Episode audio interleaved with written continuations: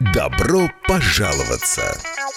Я хотела спросить, э, вы слышите меня, да? Да, Да, добрый день. У меня такой вопрос. Я хотела задать вам вот один вопрос. Здравствуйте. Я по такому поводу... Каждый понедельник. По сути вашего вопроса, первое, Пожалуйста, да, ответьте на вопрос, почему такой закон принят? это уже не соблюдение строительных нормативов. В 10 утра. Добрый. Господин Сидорко, не могли бы вы э, разъяснить проблему проверки счетчиков? Здрасте. Вот вопрос такой. У нас два подвала идут параллельно, да? И два входа в них. Обстоятельные ответы А как? Вы не могли бы нам посоветовать? Я могу нам это очень коротко сказать, что на коммунальные вопросы. очень сложный вопрос. И это вопрос, наверное, не домоуправления и даже не жильцов. Я понял вопрос. Спасибо. В законе написано очень четко. Председатель правления Центра собственников квартир Сергей Сидорко. Но вопрос у меня будет господину Сидорку. Я могу его задать? Не было ни одного случая, когда долги просят. У меня к вам вопрос. А к кому вы хотите предъявлять претензии? В программе «Добро пожаловаться». Ну, таков наш закон. Всем доброго дня. Начинается программа «Добро пожаловаться». И э, телефоны в нашей студии, телефоны прямого эфира 67-212-93-9, 67-213-93-9.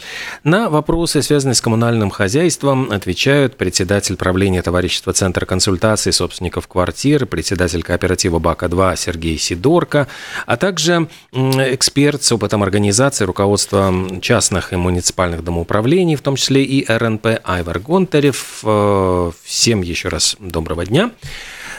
Э, Ну, номер WhatsApp, куда можно присылать тоже ваши вопросы, комментарии, предложения 2306191. 2306191. Э, Ну вот пока, когда открываешь там новостные ленты, особенно новости не радуют, эм, идут бурные дискуссии об экономии электричества, и собираются экономить уже и в, на уровне города, то есть идут дискуссии о том, нужно ли зимой освещать э, городские парки, дескать, нечего нам шиковать, ночью надо спать, и будет ли какое-то там праздничное новогоднее освещение, на этом собираются сэкономить.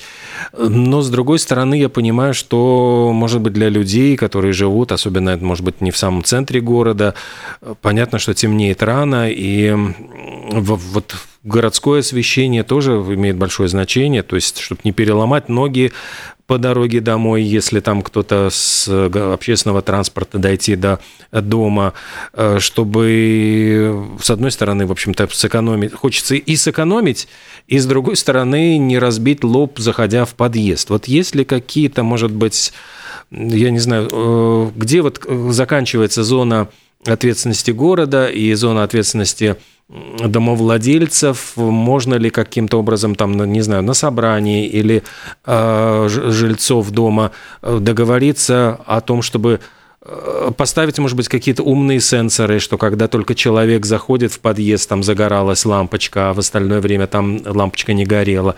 Потому что понятно, что если не такое большое движение в подъезде, то хотелось бы сэкономить, может быть.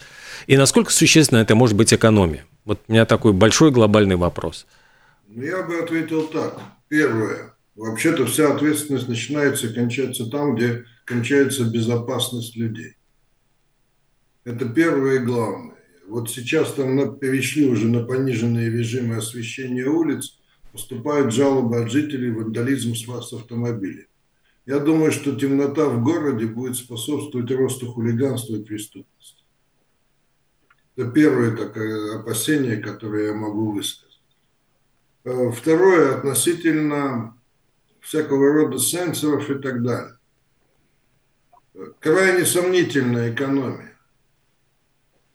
Мы проводили анализ. Сейчас современные лампочки, LED-лампы небольшой мощности, они практически ничего не потребляют.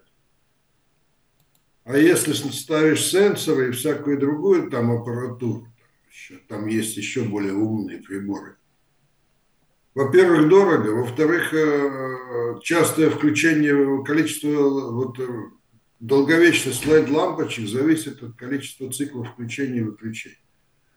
резко увеличивается количество включений и выключений, и при этом э, лампы стоят не совсем копейки, поэтому всякая возможная экономия потребления электричества сводится на нет.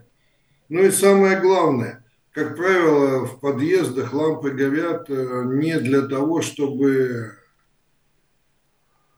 только освещать подъезд, когда идут люди. Это так называемое дежурное освещение. То есть на случай непредвиденной ситуации, я не знаю, какая-то паническая ситуация ночью, какая-то ситуация с пожарной безопасностью. В это время должно обязательно гореть освещение.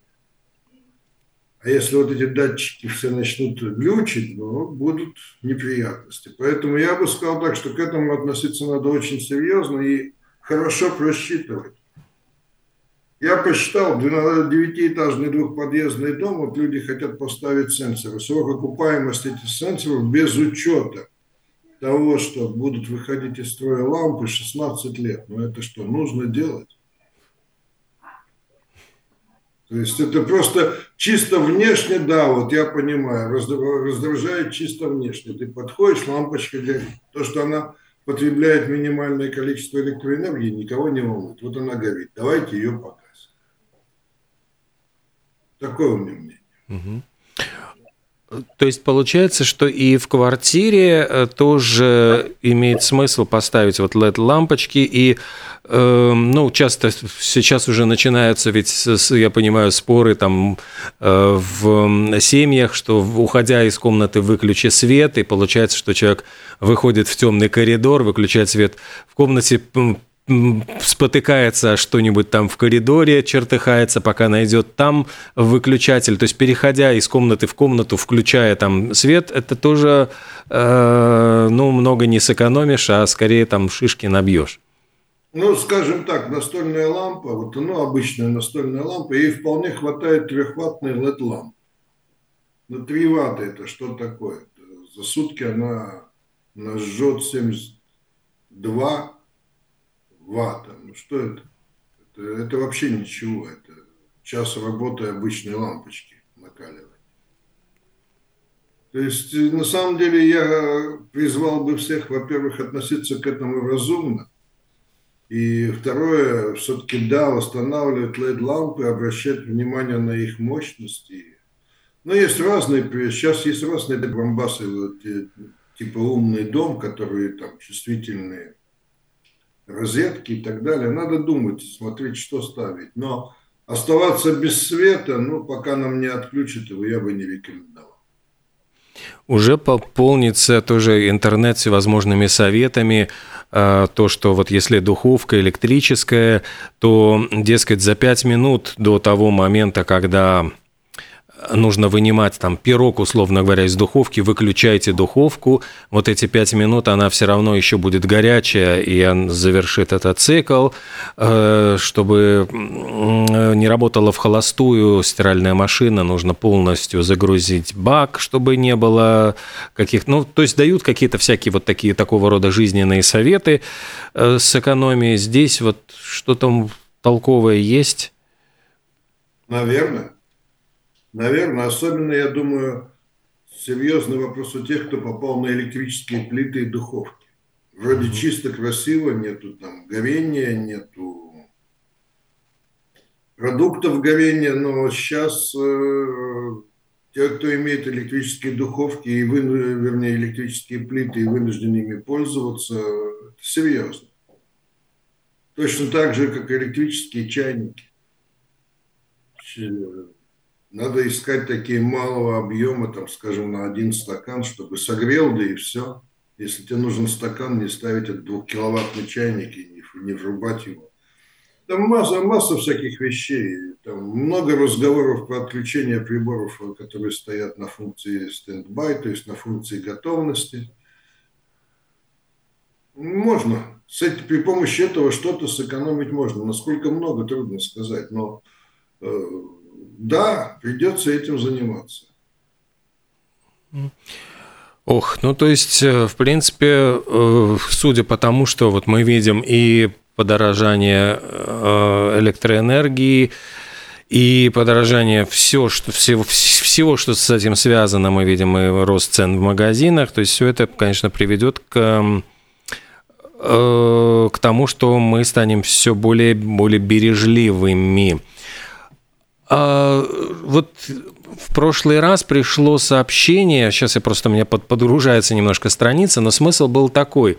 А, человек жалуется и говорит, что разве вам не понятно, что вот у меня не, не очень большая зарплата. Соответственно, я не могу платить, значит, за услуги домоуправления, если речь идет о ремонте там дома, ну, то есть вот какие-то глобальные вещи. Э, вот как вы не понимаете, вот, что если нет денег, я, я не могу заплатить за ремонт дома? Что можно ответить вот человеку в этой ситуации? Что ему делать, если действительно у него, ну, вот маленькая зарплата? У меня другой вопрос. А что делать остальным жителям? Содержать его?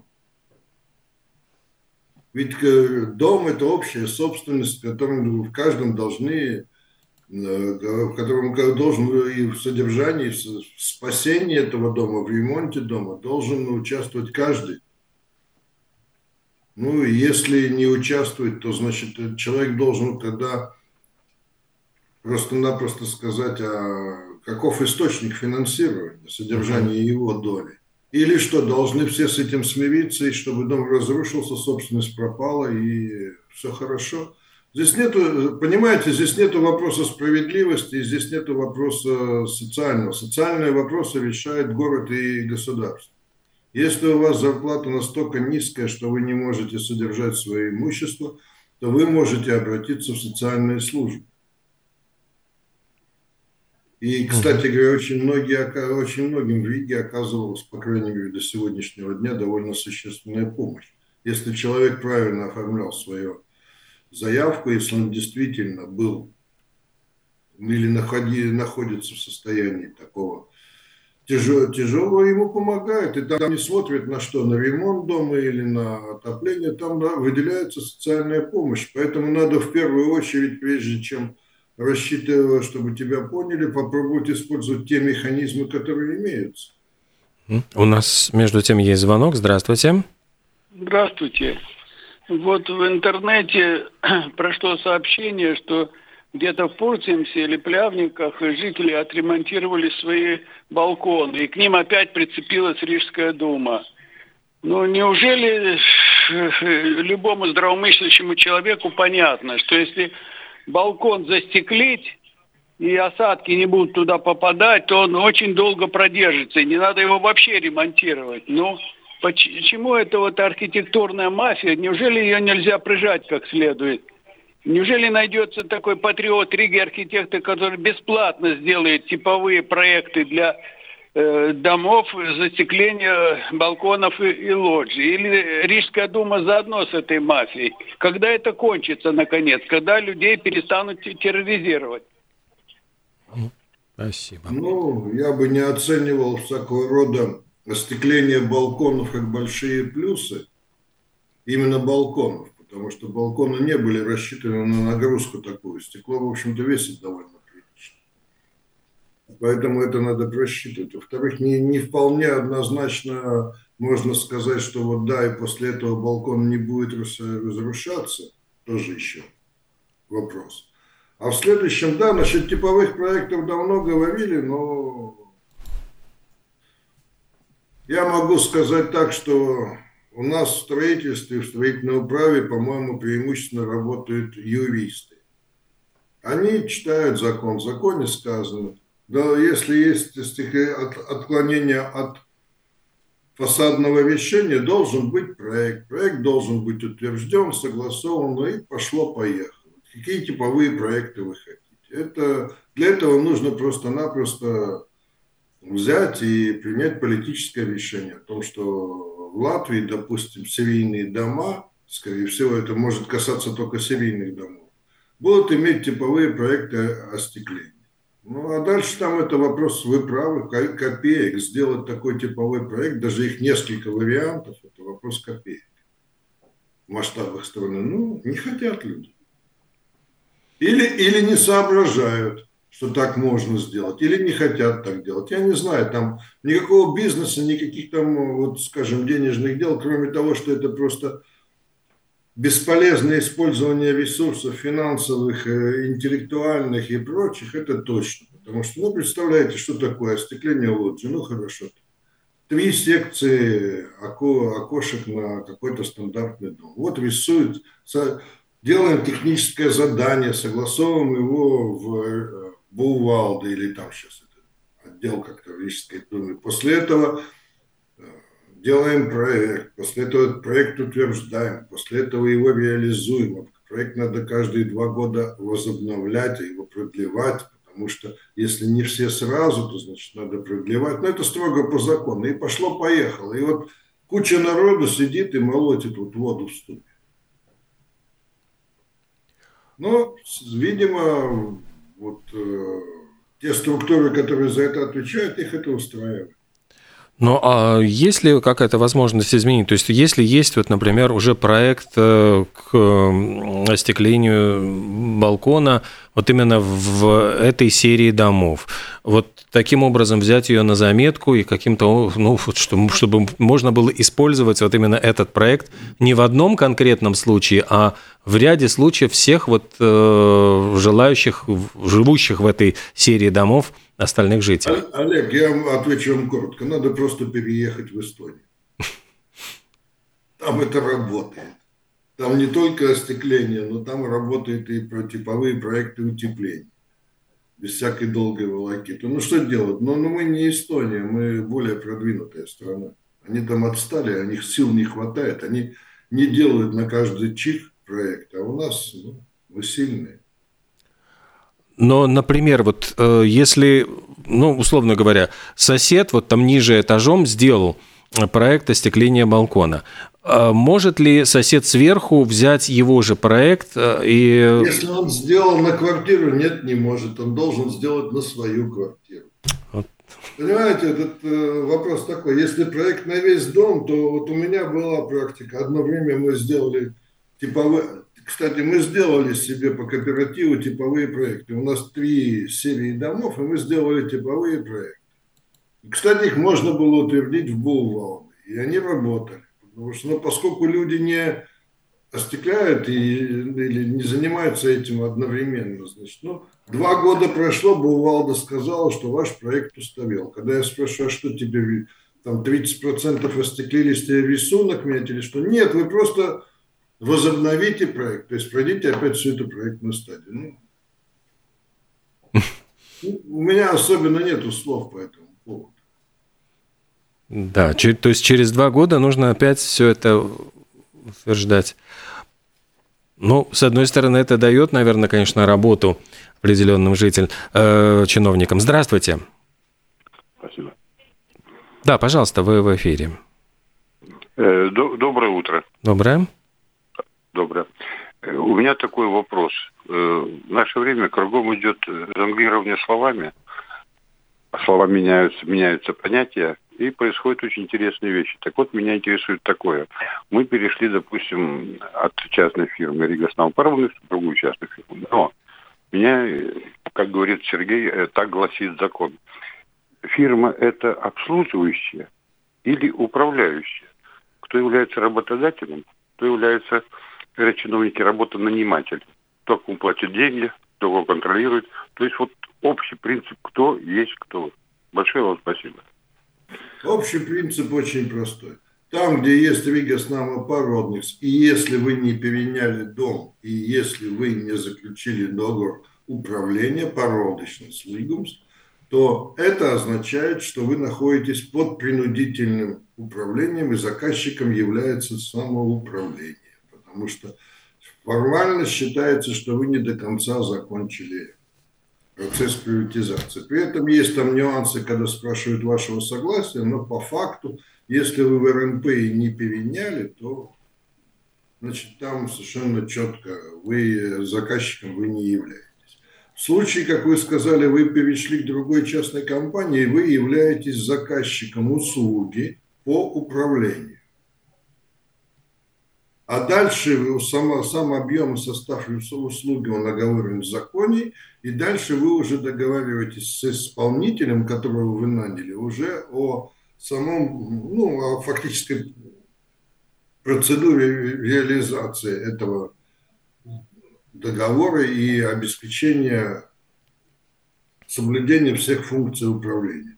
В моем понимании, в принципе, управление – это принятие решения. Потому что дальше, когда вы приняли решение, кто что, сколько, когда и почем, то дальше это уже вопрос технический, кого нанять.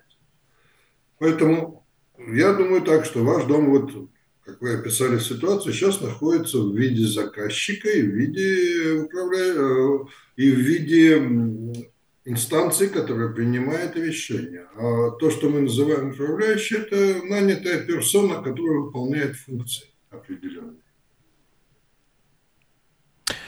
67212-93-9, 67213-93-9. Телефоны в нашей студии. Принимаем звонки. Здравствуйте, доброе утро, пожалуйста. Да, я извиняюсь, вы неправильно ответили, уважаемые, э, на э, вопрос, э, значит, этого слушателя. Если они создали бедребу, они могут только управлять. А обслуживать компании, обслуживающие, они должны командовать, что делать и как делать. Понимаете? Вот создав э, Валды, они могут э, прямо указывать, вот это ремонт делать, этот не делать, и, и за какие деньги делать. Понимаете? И тогда управляющая компания будет у них на побегушках. Я единственное прокомментирую, процесс управления гораздо более широкий, гораздо более сложный, чем вопрос о ремонте только. Ну, не буду спорить. Неправильно, значит неправильно. Да, еще раз напомню, что можно звонить 67212-93-9, задавать вопросы или писать на WhatsApp 2306191. Но вот возвращаясь все-таки к тому вопросу, когда человек вот пишет о том, что ему сложно вот с маленькой зарплатой, там, например, выплачивать, э, ну вот платить за коммунальные услуги. Что делать? Менять квартиру, пытаться, значит, переехать в, ну вот, в, на жилплощадь меньшего размера или, может быть, там э, худшие там планировки или как, какие-то, или обращаться в социальные службы, вот куда обращаться? То есть вот если действительно, например, Э, пожилой человек, там когда-то была большая семья, там трехкомнатная квартира, остается в трехкомнатной квартире. Имеет ли он право на социальную помощь или ему порекомендуют скорее э, переехать в квартиру меньшего размера, если вот ну, не имеет возможности оплачивать полностью ремонт дома, коммунальные услуги? Конечно, социальная помощь не оказывается вот так вот безразмерно. Там у тебя трех-пятикомнатная квартира, ты живешь один и не можешь ее оплатить. Там есть свои формулы. Я не буду, я, я, не, я не вникал, но там есть свои формулы, и, конечно, она не может быть безграничной, просто исходя из того, что у тебя мало денег. Что делать человеку, Олег, это для меня очень опасный вопрос. Понимаете, я как профессионал должен сказать так, человек должен заплатить. Как он будет решать свою ситуацию, ну там есть много чего. В свое время в 90-е, там, в 6-м, 98-м году Многие пенсионеры из Риги продавали квартиры и уезжали, допустим, в Прели или куда-нибудь вот туда, в глубинку. Может быть, кто-то возвращался к своим корням, а потом были очень довольны, потому что продажа здесь и покупка квартиры там, она давала значительный запас прочности для человека. Но это, я говорю, это были пенсионеры, которые по доброй воле так и так поступали. Надо искать выход. Я могу сказать, в любом случае надо искать выход. Но ну, нету денег, не оплатил сегодня ремонт, завтра не оплатил тепло. Ну, стоишь, говоришь, нету денег. Ну, что дальше? А какой дальше выход может быть? У нас несколько сразу линий. Здравствуйте, пожалуйста. Угу. Да. Добрый день. А, господин Сидорко, будьте добры, вот у меня такой, может быть, глупый вопрос. Вот э, поставлена лампа в какой-то прибор, лампа накаливания, да? Поставлена лампа экономическая. То есть э, она а, потребляет, допустим, 15 ватт, и это э, должно равняться 75. Но в последнее время мне кажется, что света от этой лампы или освещенности э, получается меньше. Э, может быть, э, сама лампа как бы устаревает и меньше дает, или же, э, как говорится, где-то прикрутили немножко, чтобы меньше потреблять электричество. Или это мне мерещится все. Спасибо. Ну, мне трудно ответить, не специалист по лампам. Могу сказать так, что когда вы покупаете лампу, там эта светосила указана. И указан спектр. Что очень важно, там еще указан спектр. То есть это от тепло-желтого до ярко-белого. Поэтому зачастую старайтесь подобрать спектр тот, который ближе к лампе на камере. Я бы сказал так. Может быть, но чтобы кто-то что-то прикручивал, может быть, просто вас эм, там опять два, два вида ламп. Есть диодные лампы, а есть лампы еще вот э, старые, которые типа дневной свет. И лампы, которые типа дневной свет, они могут терять какую-то светосилу со временем. Но думаю, что это больше впечатление, чем на самом деле меньше света. Угу. Еще один звонок. Здравствуйте. Доброе утро. Господин Сидорко, мне очень интересен будет ваш ответ на такой вопрос. Вот э, говорили о подорожании повсеместном всего. Э, люди дрессируются моментально. Мы в Латвии просто, наверное, тут особо одаренные. Но Америк, выступая, сказал, что доходы значит, по электричеству конкретно компании, я не буду даже повторять цифру, которую он назвал, там нереальная, во много раз. То есть получается, подорожание происходит всего, и электричества в частности, просто потому что кому-то это хочется. То есть абсолютно безосно, э, безосновательно. Или вот я неправильно понимаю. Спасибо. Я думаю, что доходы компании, насколько я читал, Америкса я не читал, а вот то, что я читал обзоры, то я увидел одну вещь, что латвийские компании, которые производят электричество, в основном поставляют его на биржу, а не в Латвию. Понимаете? и торгуют по рыночным ценам. А для населения тоже покупается опять-таки электроэнергия, опять-таки на бирже. Принципе, по отношению к энергии, к энергии сегодня, я считаю, что в стране чрезвычайная ситуация, и должно было государство вмешаться и немножко рынок порегулировать, и довольно солидно. Как рынок газа, так и рынок всей остальной энергетики, так и рынок древесины и всего прочего. Но у нас э, свобода, мы продаем туда, мы будем скоро сидеть без энергии, без тепла и без дров, а, потому что рынок. Рынок заберет, а нам оставим, там, может быть, ошметки щепы. Тут ситуация такая, что на самом деле это вопрос в таких ситуациях, когда нестабильная такая, такая ситуация, я бы сказал, что здесь должно было вмешаться государство чрезвычайными мерами регулировать. У нас еще один звонок. Здравствуйте. Доброе утро. Доброе. Я про социальные службы. Моей одной соседке прямым текстом сказали, поменяете квартиру на меньшую или большую, тогда приходите типа за помощью. А другой сказали, что у вас есть машина, ну, которая осталась, я не помню, то ли от сына, то ли еще что-то такое. Она одна из машин. Ей тоже сказали, у вас машина, а вы просите помощи. Прямым текстом в социальной службе. Спасибо. Спасибо. Я еще раз подчеркну, наверное, так. Но надо читать четко правила. Ну, машина, дача, накопление на счету, а зарплата маленькая. Ну, тут вопросов много, поэтому я не берусь говорить о справедливости самой системы социальной помощи. Я знаю так, оказывается, я вижу счета, каждый месяц социальная служба в мой кооператив перечисляет определенные суммы. И для некоторых людей они достаточно существенны, но кому-то нет. Ну, что делать? Значит, не соответствуешь критериям. Там иногда смеются, просто, Олег, извините, что вот там на 2 цента у тебя дохода превышает лимит, и тебе не дают помощь. Ну, это правило, к сожалению.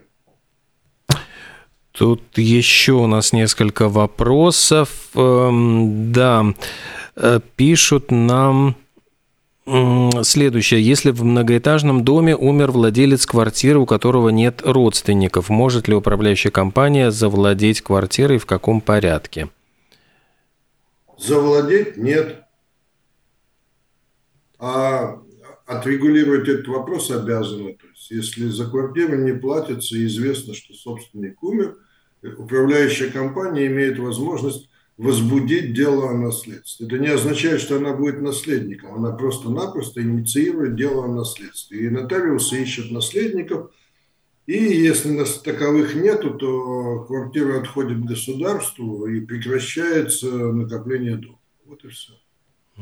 Если она уходит на аукцион, то на аукционе управляющая компания может купить на общих основаниях. Но я так понимаю, что чем быстрее этот процесс будет происходить, тем лучше даже для собственников квартир, оставшихся в, в доме. Верно, потому что меньше долго накопится. Потому что государство, когда если квартира уходит, э, отходит государство, государство никакие долги не погашает. То есть все долги вот по ну, отоплению ну, этой квартиры? Они... Поэтому такие вещи надо отслеживать и очень быстро на них реагировать. Угу. Да, ну вот тут еще пишут нам, почему для наведения порядка обязательно надо кому-то платить. Вот на страховку у меня денег, на адвоката нет денег, деньги есть только у жуликов. Ну вот пришло такое сообщение. Ну что я могу сказать? Почему за все нужно платить? Так мир устроен. Ну так да. мир устроен, к сожалению. Нет, ну получается ведь, что у человека... Да, здесь немножко, опять-таки, получается такая немножко странная психология. То есть э, человек живет в квартире, которая является, ну вот, э, или, его собственностью, или, ну, если он не приватизировал ее, хорошо, там другая история. Но э, почему нужно платить за квартиру? Наверное, такой странная немножко постановка вопроса я, не, мне трудно, понимаете, на самом деле, ну, конечно, очень многим людям сейчас трудно. И будет, наверное, еще трудно. Но, опять-таки, мы находимся с Айвером на том полисе, который должен обеспечить функционирование жилого дома. И поэтому, ну, понимая, я могу выйти из кабинета и войти в любое там понимание любого вопроса, но пока я в кабинете, я должен защищать саму недвижимость, защищать тех собственников, которые платят. Здесь э, никакой, скажем, такой жалости быть не может. Я могу добавить просто, Сергей, с точки зрения управляющих также, но нам важно, чтобы вы как-то прогнозировали расходы, доходы. Если есть проблемы, ну, реагировали как-то на то, что вот есть такая ситуация, и говорили, вот знаете, вот сейчас действительно вот про проблематично, вот ну, за три месяца я, я смогу там покрыть, там, закрывая там предыдущий долг там по 100, по 50 евро в месяц, да, чтобы тоже управляющий знал, с чем э, он может рассчитывать, на что он может рассчитывать, да. Это самое главное, чтобы не было такой ситуации, что управляющая компания к вам обращается по долговому вопросу, вы никаким образом не реагируете, ну, с этой точки зрения управляющая компания нет другого выбора, как ну, подавать на суд. Насколько я знаю, по неформальной информации уже э, суды э, полностью заполнены исковыми заявлениями от управляющих комп компаний про, про, про, про взыск дол долгов. И, конечно, э, это решение но это не самое лучшее решение, так как э, там будут насчитывать всякие пени и издержки за, за суды и все остальное. С одной стороны, с другой стороны, вся система э, правовая будет, будет перезагружена этими исками заявления, то что лучше всегда договариваться. Если есть возможность, вы просто э, не, есть возможность, вы просто вот э, откликаетесь на вопросы управляющей компании по долгам и конкретно думаете, что можете сделать, но не уходите от ответа, да, чтобы не было такого, что вы молчите, тогда управляющая компания нет, нет другого варианта, чтобы защитить всех остальных владельцев квартир, мы должны под, подавать иск в суд. Вот в чем вопрос. Да, а насчет первого вопроса, насчет э, электроэнергии в городе и про безопасность, ну, по-моему, самоуправление как? Ну, все, что освещается, все самоуправленческие здания, а, улицы, все остальное, это же деньги налогоплательщиков. Да, и перед тем, как, может быть, выключать лампочку на улице, город может подумать, а может стоит поменять лампочки на улице, там, где они еще не поменены на LED, во всех своих множественных инстанциях, школах, детсадах, э, больницах, все ли там поменено, все ли действительно наиболее эффективно работает, да. И я думаю, что таким образом лучше оставить свет на улице для безопасности в это темное время суток, а экономить там, где возможно, сменив просто вот какое-то рода старое освещение и, и системы электроэнергии на новые, на более сберегающие. Я же сама дома выступала с э, своими репортами о том, что где-то там поменяли в какой-то каком-то здании, и буквально за месяц, за полтора отбиваются эти вложения в LED-ламп. Ну, а почему только сейчас это делается, да? Ну, как-то э, давайте с точки зрения бюджета так поступать. Ну, я как житель, который платит на налоги здесь, я бы хотел, чтобы город так поступал, а не просто тупо э, отключал освещение сейчас в городе, да, потому что это безопасно. У всех у нас есть дети и так далее. И я считаю, что это не, не, неправильное решение просто тупо от, отключать свет. Может быть, последний вопрос, но, извините, тут что-то... Алло, да, вот перезвоните, пожалуйста, что-то было очень гудение, очень сильная, плохая связь. Э, буквально у нас осталась вот минутка, если даже не успеем ответить, то тогда ответим на в следующий раз. Тут спрашивают, еще прислали, значит, э, в виде смс в какой срок рассматриваются иски на, управ... а, на, на управляющую компанию? Ну, то есть можно ли подать, я понимаю, вообще иск на управляющую компанию? Я думаю, что мы несколько раз уже говорили об, об этом. Можно, можно. В общем порядке, наверное, пока суды не пере... слишком не перегружены, в месяцах 3-6 э, назначить время суда, да, когда оно должно быть происходить. Ну, тут просто спрашивает человек, что, дескать, собирают деньги, но ремонты не проводились. Мне кажется, что мы э, уже в прошлый раз говорили о том, что могли просто это деньги копиться, то есть они не, не сразу можно, собрав там по 40-50 евро со всех квартир ремонтировать крышу, может быть, на это уйдет полгода или год, чтобы собрать эти деньги. Ну и, наверное, вот последний вопрос э, примем из эфира. Здравствуйте. Здравствуйте. Объясните, пожалуйста, за что наказывают ни в чем не повинных жителей Латвии сумасшедшими ценами на газ, электроэнергию, нефть, продукты питания, отправляя более 50 лет процентов жителей в отряды бездомных, нищих бомжей и суицида? Спасибо. Ну, опять-таки, тут вопрос скорее философский. Я думаю, это для другой передачи. Да, другой передачи. правительство, пускай они отвечают. Да, потому что у нас э, не представители вот правительства, а представители э, управляющих компаний, председатель кооператива БАКа-2 и председатель э, правления товарищества Центра консультации собственников квартир Сергей Сидорко и эксперт с опытом организации руководства частных и муниципальных домоуправлений, в том числе РНП, Айвар Гонтарев, отвечали сегодня на ваши вопросы. Огромное спасибо и до следующего понедельника понедельника. До свидания. Всего До свидания.